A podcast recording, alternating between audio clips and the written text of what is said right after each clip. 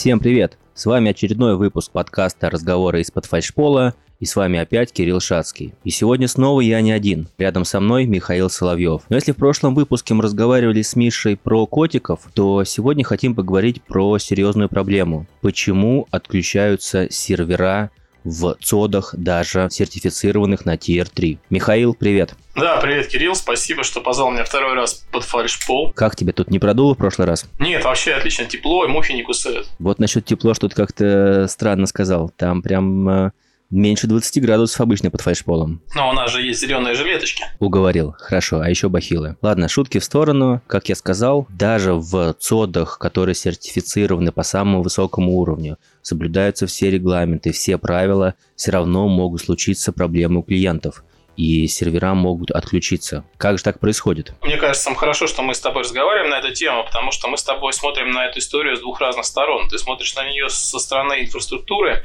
а я всегда занимался приложениями, и для меня вот это сам ЦОД, то, как сервера мы устанавливаем в, ЦОДе, в стойках, я смотрю на это с другой стороны, и я никогда не думал раньше о том, как это выглядит с точки зрения питания, охлаждения. Я уверен, что там 90% людей, которые приходят в ЦОДы, они тоже смотрят на свои системы ровно с точки зрения информационных систем, а никак не с точки зрения инфраструктуры.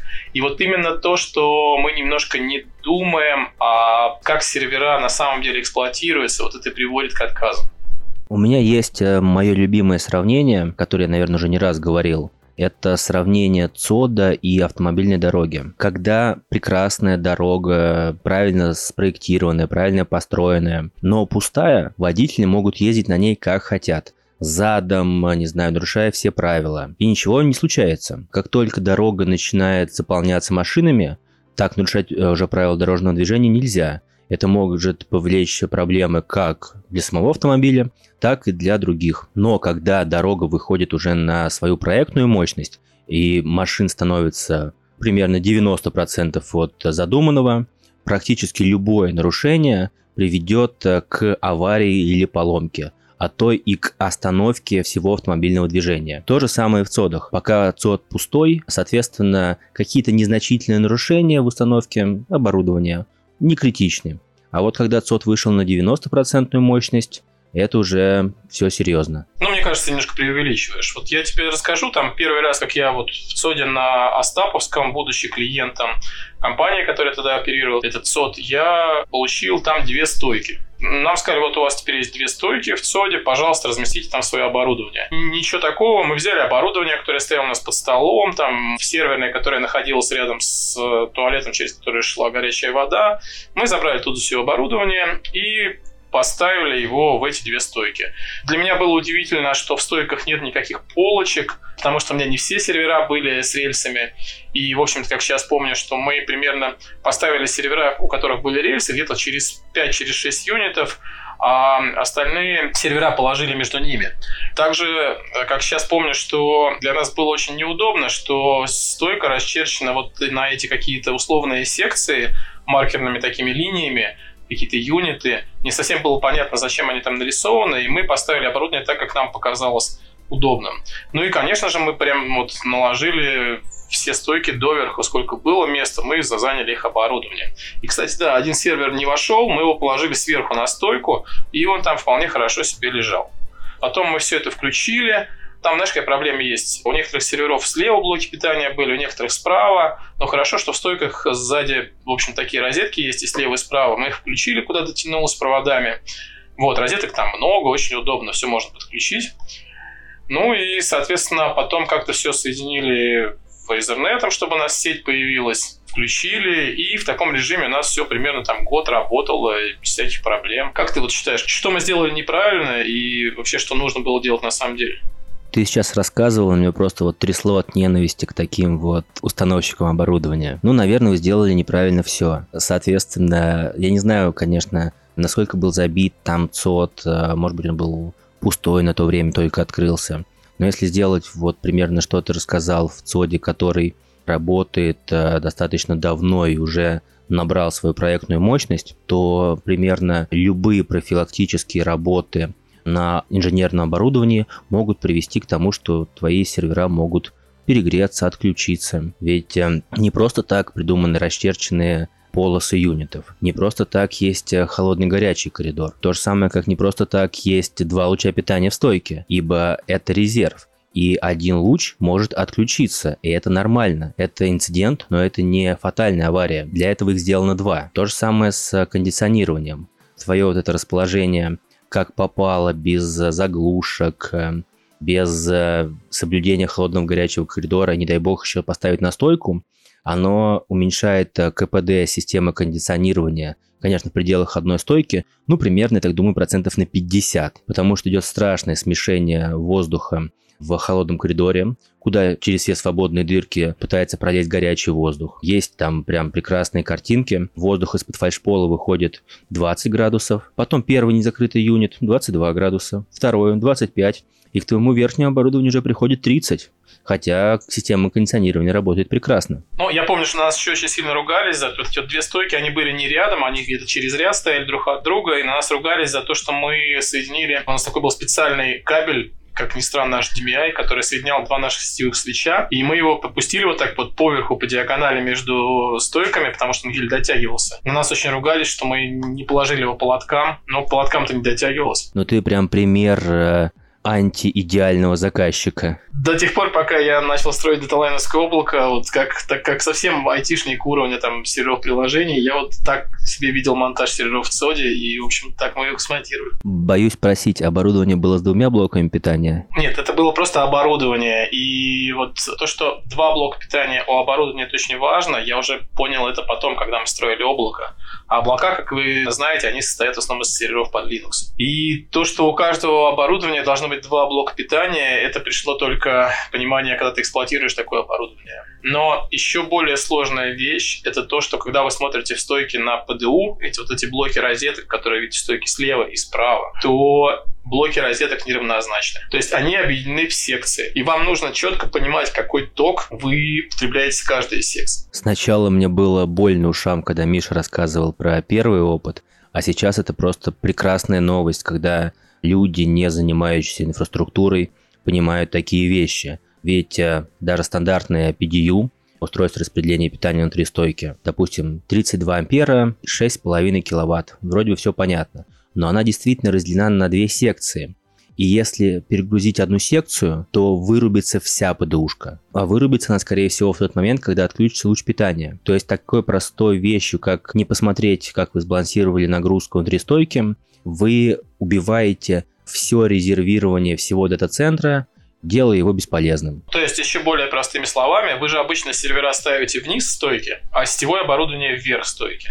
Потом сервера вы включаете в ближайшие розетки, это получается не из стойки, а сетевое оборудование включаете вверх стойки, в ближайшие розетки.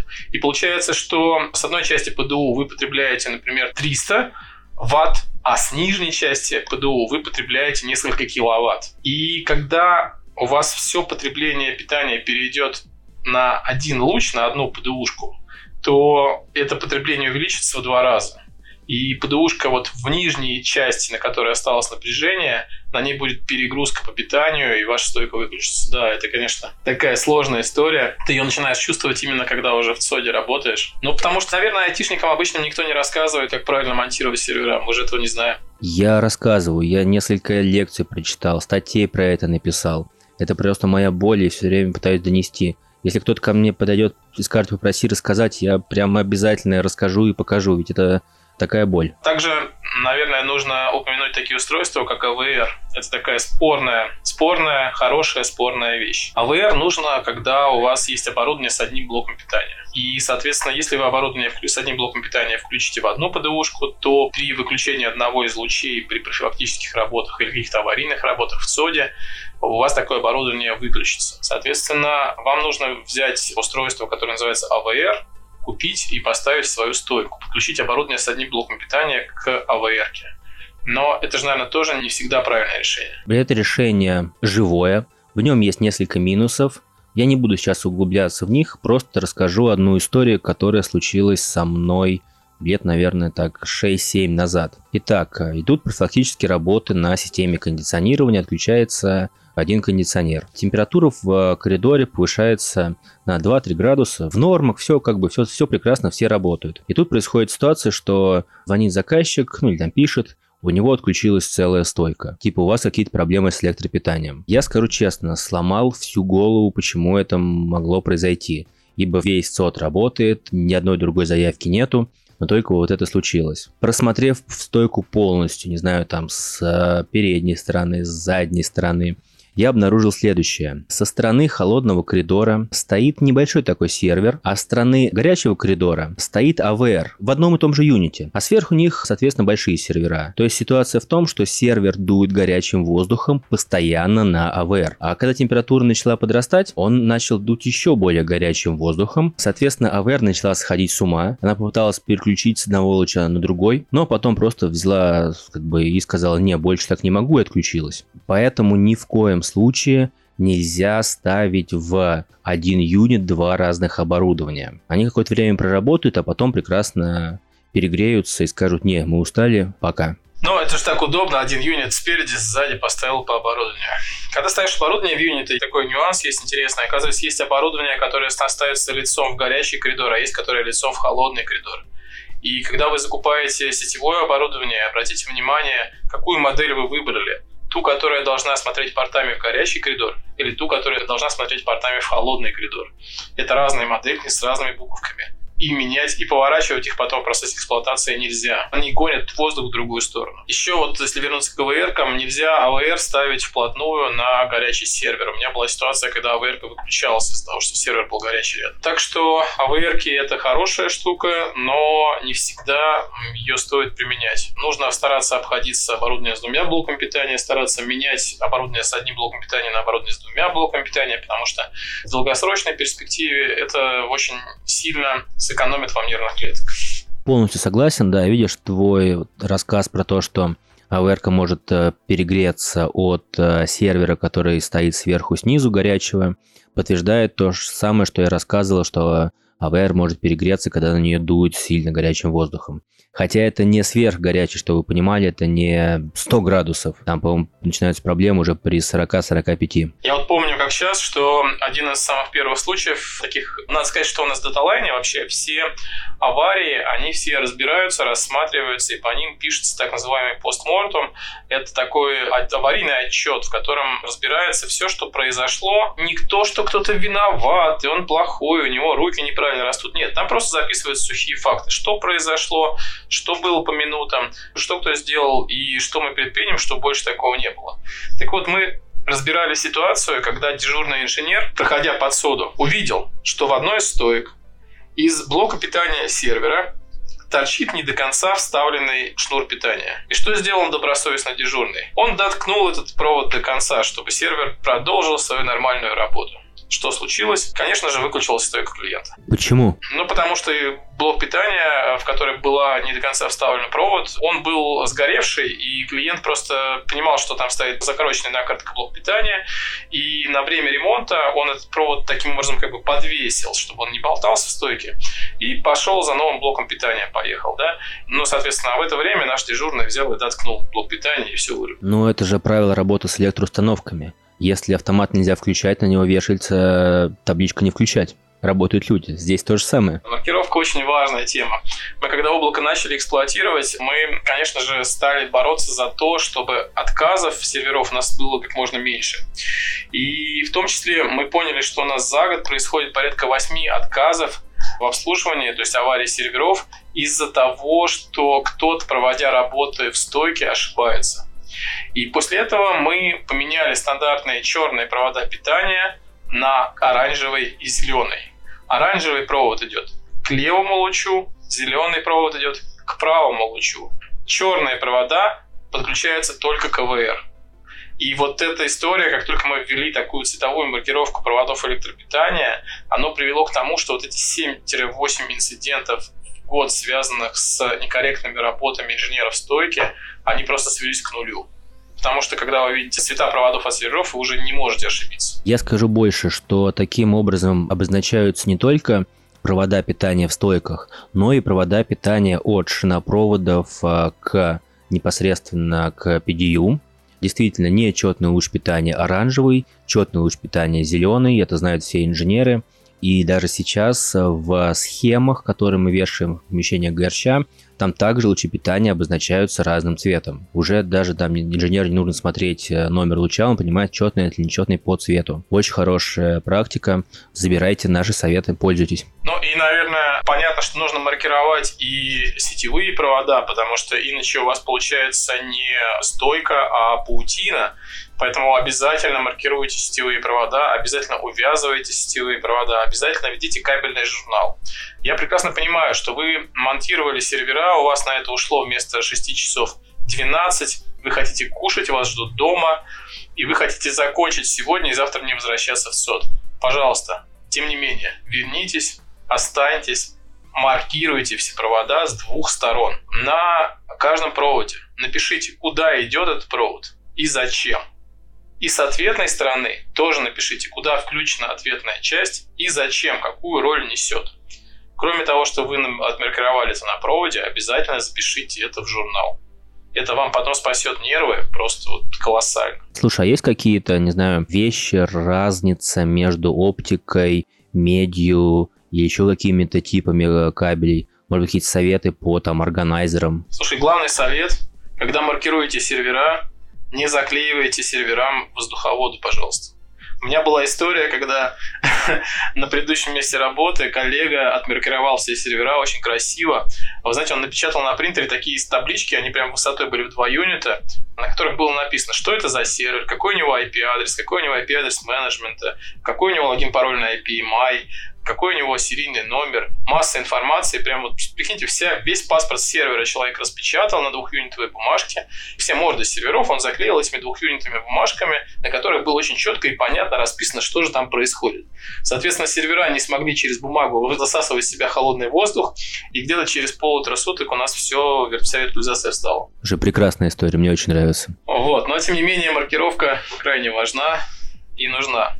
Вот. И, наверное, самое последнее, что я вот на своем опыте получил, это зачем привязывать все провода, которые у вас есть в стойке, к стойке. У меня была такая история. В верхней части стойки стояли сервера, а в нижней части стойки стояли джибоды. Соединены они между собой были SAS-кабелями. Ну, вы представляете, SAS-кабеля такие вот толщиной в большой палец мужчин. И их там было штук, наверное, 16. Логично, что у вас по одной части стойки идут как бы электрические провода или там медные провода, по другой части оптика, у вас все красиво, а вот эти SAS-кабеля, вам просто некуда их приткнуть, но они толстые, черные, непонятно. Еще и не каждая стяжка их возьмет, да? Кстати, стяжки. Обязательно используйте, обязательно используйте велкро. Это такая лента, которая с одной стороны мягкая, с другой стороны с крючочками, и которая многоразовая, понимаете? Как только вы свяжете что-то стяжкой, потом вы ножиком начнете эту стяжку разрезать, вы обязательно разрежете все, что там вокруг, сломаете себе продуктив, сломаете себе руку, ногу, обрежетесь и, пожалуйста, не используйте стяжки, передавите оптику стяжкой. Ну так вот, висят со кабеля, они посередине ровненько висят сверху сервера, снизу джибот. И дальше была просто фееричная история. Сидим, никого не трогаем, и тут в джибоде вылетает 71 диск. Мы думаем, ну окей, бывает, сейчас у вендора закажем, поменяем. Проходит минута, вылетает 36 диск. Мы думаем, блин, ну что, листопад. Вылетает 8 диск. Мы думаем, так, еще 8 дисков, и у нас данные потеряются. И тут первый вылетевший диск говорит, о, я зелененький, я нашелся, все хорошо. Мы говорим, фух. Вылетает 24 диск, вылетает 42 диск, возвращается 37 и говорит, здрасте, я снова жив. Потом все-таки количество дисков становится вылетевших больше, чем мы можем себе позволить. Мы теряем том с данными, мы вообще не понимаем, что происходит. Мы не понимаем, как заребилдить это дело, потому что ну, диски случайным образом теряются, находятся. И информационная система уже не в силах собрать из них консистентные данные. И ну, мы просто не знаем, что думать. В результате оказалось, что в ЦОДе возникла некоторая непредвиденная ситуация, в результате которой на пол передавалась вибрация. И вот эти наши SAS-кабеля, которые были не пристегнуты к стойке, но вы понимаете, то есть стойка немного вибрировала, а тяжелые SAS-кабеля, которые висели в воздухе, они вибрировали в противофазе. В результате SAS-разъем сервера разбивался этим проводом, и в результате он от него отвалился совсем. Эта история научила меня там пристегивать сервера к стойке. После того, как мы поняли, что провода к стойке нужно пристегивать, я обратился к Кириллу, говорю, Кирилл, а нет ли какого-нибудь стандарта, в котором написано все вот это вот, все, что должно быть в стойке, как именно монтировать сервера, что там еще надо делать. И вот Кирилл сказал, что такой стандарт есть. Ну и, конечно, вот то, что Кирилл уже упоминал, э, это делается не во всех цодах. В передней части стойки, там, где у вас нет серверов, где у вас свободные юниты, обязательно устанавливайте заглушки. Это обязательно делать. Вот, я думаю, что многие цоды вам дадут э, заглушек бесплатно. Просто мы, как э, операторы ЦОД, мы не можем открыть вашу стойку и начать в ней работать. Поэтому как бы заказчик должен либо сам, либо просить нас, чтобы мы предоставляли заглушки и их вкручивали. Я говорил, что это дикое падение КПД системы кондиционирования и образование локальных зон перегрева. Поэтому заглушки это тоже очень важная штука. Слушай, а можешь объяснить, вот на моей практике черно-зеленые заглушки работают лучше. Черная или зеленая? А какие еще видел? Других цветов не так хорошо работают. Это просто корпоративные цвета, наверное. Нет, на самом деле просто то, что ты говоришь черно-зеленые, не в рамках рекламы, а просто это те заглушки, которые металлические, мы просто заказываем нам под заказ. Я думаю, что они хорошо получились просто. Ну, как и все, что в черно-зеленом цвете. Хорошо получается. Это такой был реверанс в сторону Кирилла и цодов, которые он строит. В них действительно хорошо и приятно. То есть у нас много изделий, которые для нас делаются под заказ по нашим чертежам, в том числе и заглушки тоже мы нарисовали, нам сделали, поэтому, может быть, мы смогли предусмотреть э, все, что нужно. Еще, конечно, то, что меня, меня удивило, это, например, э, обратите внимание, если перед вашей стойкой в холодном коридоре в как бы дырочке в фальш-поле или там лежит сплошная плитка, это может очень сильно влиять на охлаждение вашей стойки. Но это не то, что очень сильно влияет на охлаждение стойки. От этого зависит охлаждение стойки. Соответственно, перфорированная плитка, через которую воздух как раз холодный проникает из-под фальшпола, где я обитаю, к оборудованию.